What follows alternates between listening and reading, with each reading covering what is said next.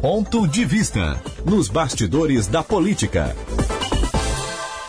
Muito bom dia, Roberto. Bom dia, Rafael Matos. Bom dia, Heitor Carvalho. Bom dia, você que se liga no Em Dia com a cidade na Cidade em Dia. O pessoal critica quando eu falo assim, viu, Rafael Matos? Ah, é? Diz que eu pareço locutor de circo. Ah, Faz tanto tempo que eu não entro num circo que eu nem sei se o locutor de circo fala assim. Mas eu queria fazer outro parênteses, já que hoje é o dia dos parênteses, né?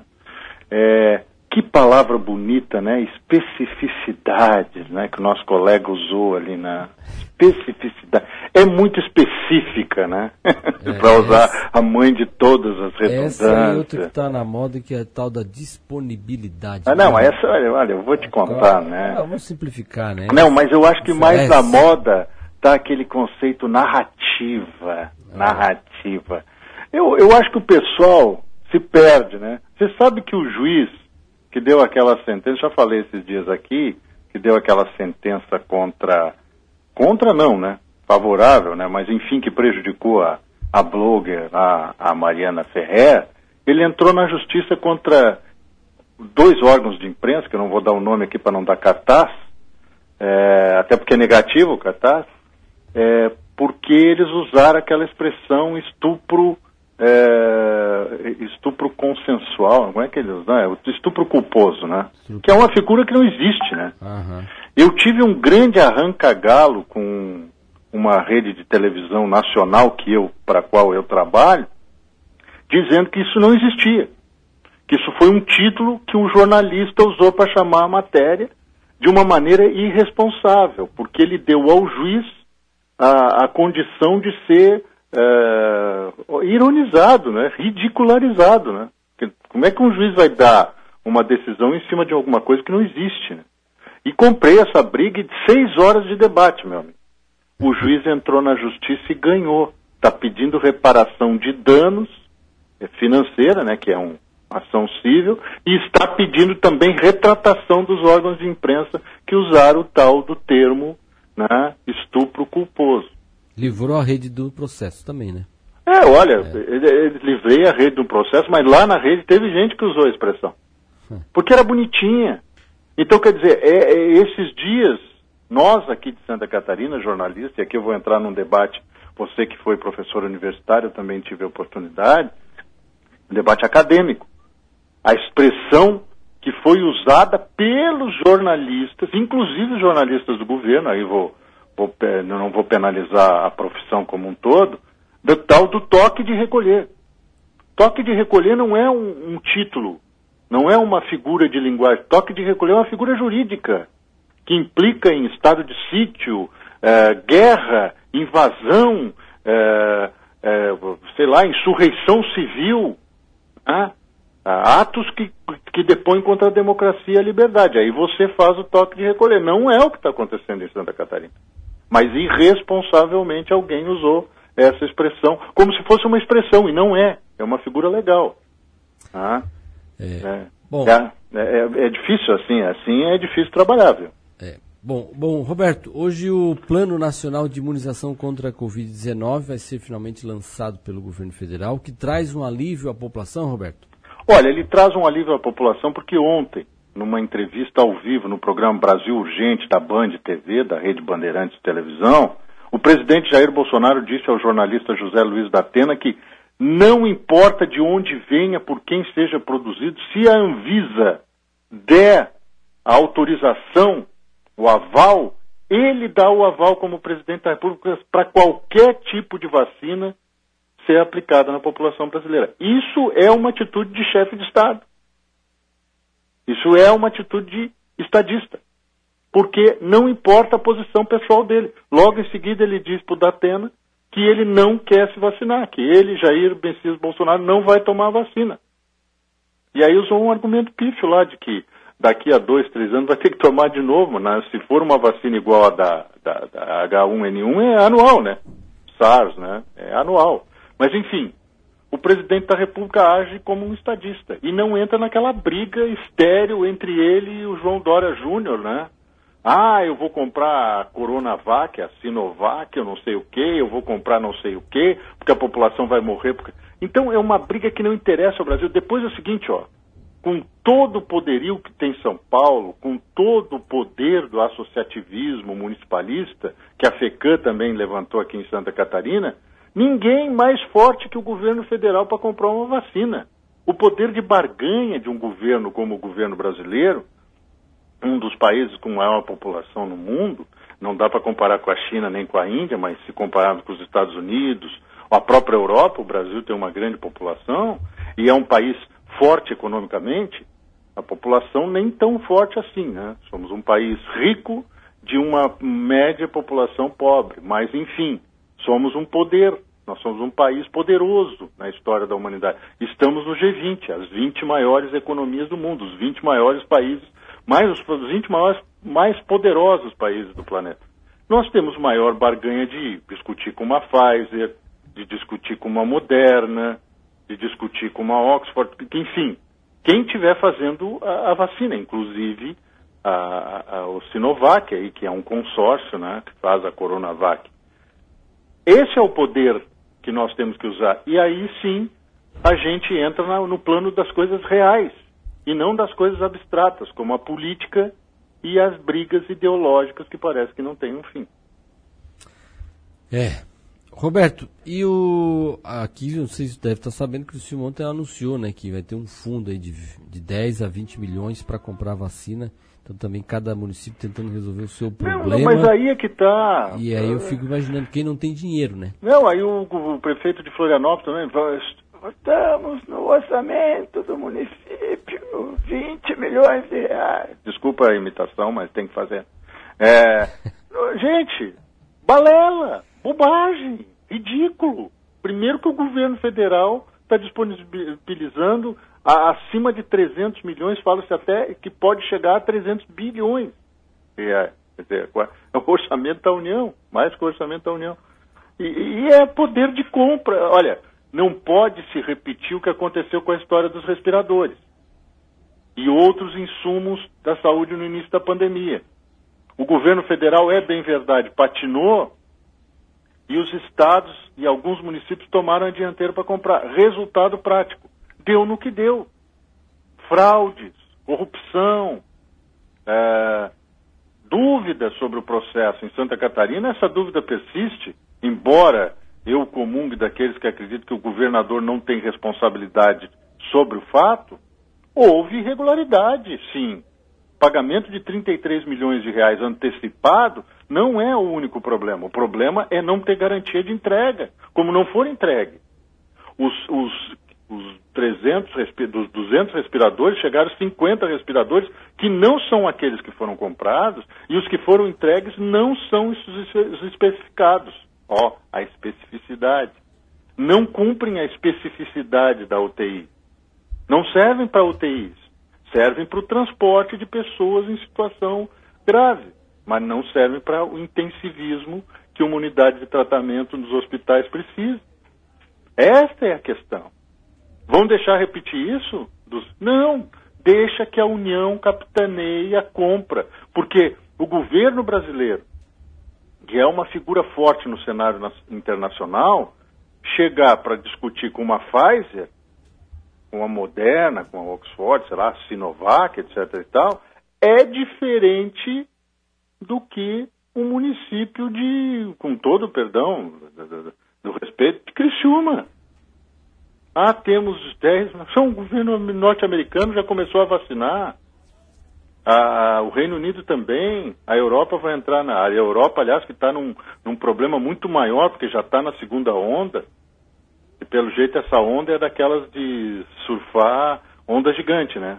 né? Que os brasileiros gostam de surfar no esporte, né? não na, na pandemia. Esta é a questão.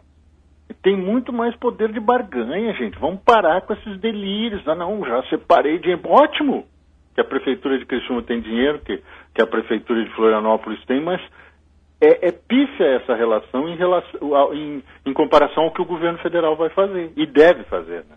Então, é, o Moisés, o governador Carlos Moisés, acertou em esperar pela política nacional de imunização. Mas é claro, seu Carlos Moisés da Silva fez muitas, desculpa a expressão, mas é isso, burradas né, nos dois primeiros anos do governo. Mas essa não foi uma delas.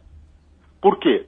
criticado, ah, porque tem um debate todo político, ideológico, o pessoal da esquerda fala em genocídio, crime contra a humanidade, é, tribunal de Haia investigando porque não fez. Gente, as vacinas não estão prontas. Essas que estão sendo usadas nos Estados Unidos e no Reino Unido são as primeiras da fornada. E desde quando nós, Brasil, teríamos essa primazia? Nós estamos servindo de teste. Nós estamos servindo, aliás, atrasou lá o teste da Sputnik no Paraná, né? Deu, deu ruim, como dizem os cariocas, né? Então, a, o que eu estou colocando para vocês é uma coisa prática, não estou entrando nesse debate, volto a dizer, né, estéreo, né? É, esse debate político ideológico que não leva a lugar nenhum. Eu não vi criar, é, cuidar de doença sem é, é, só do ponto de vista técnico, sem esse debate ridículo político ideológico, meu é melhor que ele, eu não vou tomar vacina, problema teu. Não vai tomar vacina, problema teu. Ela está à disposição. As coberturas vacinais de sarampo, febre amarela também não são cumpridas. Mas a vacina está lá. Eu, eu acredito que tornar compulsório, obrigatório o uso da vacina é, é um erro. É um erro, até porque com o desenvolvimento da vacina vai se perceber que algum tipo de indivíduo pode ter alguma rea, reação alérgica médica que não permita que ele tome a vacina. Pode acontecer, viu? Pode acontecer. Então, quer dizer, eu não posso ser uh, um, um idiota que não vá olhar o lado científico de quem tem reação a algum tipo de medicamento que tem na vacina. Tá? Os corticoides né, estão presentes em quase todos os medicamentos de eficácia né, contra a inflamação, etc. Tem gente que tem problema com corticoide, com a cortisona, que é a base do corticoide. E aí você vai dizer que a pessoa é obrigada a tomar a vacina ou tomar aquele medicamento mesmo que ela tenha uma reação? Não. Mas, gente, existe a disponibilidade. Se grande parte da população se imunizar, vai evitar transmitir para outras pessoas. E vamos imaginar que esse vírus aí, o COVID, da Covid-19, o coronavírus, que as vacinas só foram possíveis de estar nesse estágio para uso agora, porque já existia pesquisa em cima de outros coronavírus, viu, seu Rafael? Senão, não teria essa rapidez toda. Seria coisa para desenvolver dois, três anos para fazer uma vacina. E tomara que a gente não, não tenha que tomar todo ano essa vacina mas que o vírus em potencial tirou ontem, dia 15 de dezembro de 2020, 84 vidas de catarinenses. Ontem. É, terceiro maior dia. Então, de, de mortes em, nessa crise toda aí nos nove meses. E tem gente que não dado acredita. lá do, de, de agosto que teve um. um Exato, um, um dos lá. picos, né? Mas é. aí tem gente que não acredita no potencial. Se a gente pegar só o mundo político, no, nas últimas, nos últimos oito dias, morreram dois ex-prefeitos, um deputado federal, e ontem morreu o prefeito de Rio do Oeste, 56 anos de idade, o Betão do MDB. 56 anos de idade, 75% da capacidade pulmonar comprometida e efeito direto na comprometimento direto do, da, da capacidade renal. 56 anos de idade. É uma criança. É mais novo, mais jovem que eu. É. Roberto, e em um ano de turbulências, a Assembleia encerra o ano legislativo nesta quarta-feira, né? Tem um balanço dessas atividades? Olha, a gente pode dizer o seguinte, que nos últimos dois anos a Assembleia exerceu muito bem o papel dela e por muitas vezes foi protagonista. E a gente tem que respeitar essa biografia. Foi protagonista no início do governo meio é, tropeçante, vamos usar para não usar claudicante, do, do governador Carlos Moisés, onde ela interveio na qualidade de poder legislativo, está ali para isso também, é, em questões como o ICMS, é, questões que levavam em consideração a mudança né, do regime tributário, da concessão de benefícios fiscais, do rolo que deu com o agronegócio quando se falou em, de repente, tributar ah, os, os, eh, alguns tipos de eh, insumos agrícolas, né? entre eles os agrotóxicos. Então a Assembleia agiu dentro dessa Mas este ano a Assembleia se perdeu numa trama política, né? uma trama política partidária que pretendia tirar o governador do estado e não deu certo. Não deu certo. Não deu certo. O primeiro processo de impeachment já foi arquivado e o segundo caminhava para isso, que seria na última segunda-feira, mas foi retardado em nome do bom senso até. Porque se, a, se quer se saber exatamente o que diz a Polícia Federal no parecer que sugere o arquivamento de uma investigação que está lá no Superior Tribunal de Justiça, onde foi usada a palavra governador e não o nome de Carlos Moisés, e a Polícia Federal isenta o governador de Santa Catarina, Carlos Moisés, de qualquer, de qualquer indício de participação em crime, eu estou falando Polícia Federal, é aquela mesma que prende os corruptos. Isso a Polícia Civil de Santa Catarina, o Ministério Público Santa Catarina e o Tribunal de Contas do Estado já tinham dito naquela força-tarefa, mas, por força de lei, usou-se o termo governador, não foi nem o nome de Carlos Moisés da Silva, teve que subir para o Superior Tribunal de Justiça. E lá o Benê, o Benedito Gonçalves, ministro que é conhecido Benê na roda, ministro do STJ, passeia de lancha com muitos catarinenses, viu? É, lá no Lago Paranoá e em outros cantos do país. Ele determinou a abertura do inquérito, se fez cumprir a lei. Só que estou vendo demorar aí a manifestação do Ministério Público Federal, não, seu Rafael. Cadê a Procuradoria-Geral da República que não se manifestou ainda? Mas, enfim, dentro dessa situação de provocar a tentativa de tirar o Carlos Moisés da Silva do Cargo, a Assembleia exagerou. Fez uma CPI dos respiradores, transformou um negócio espetacular. O deputado Milton Ovos todo dia apresentava uma nova prova, a tal da bala de prata, né? Se bem que a bala de prata não mata só lobisomem, mata vampiro também, e tem um na Assembleia, né? O Luiz Fernando Vampiro, né? Tem que cuidar isso. Né? O tiro pode sair enviesado. Aliás, o seu Luiz Fernando Vampiro, deputado aí de Criciúma, vai ter que dar uma melhorada na biografia dele, porque se embrenhou aí nesse campo para tentar dar a tal da bala de prata no Moisés e também não deu certo. Não deu certo. O que a gente pode depreender disso é que a Assembleia tem um papel importantíssimo, o Legislativo tem um papel relevante. Eu insisto aqui, vou insistir a minha vida inteira e vou ser criticado a vida inteira por isso, que o Legislativo é mais e tão importante quanto o Executivo. Mas no Brasil se escolhe presidente, governador e prefeito.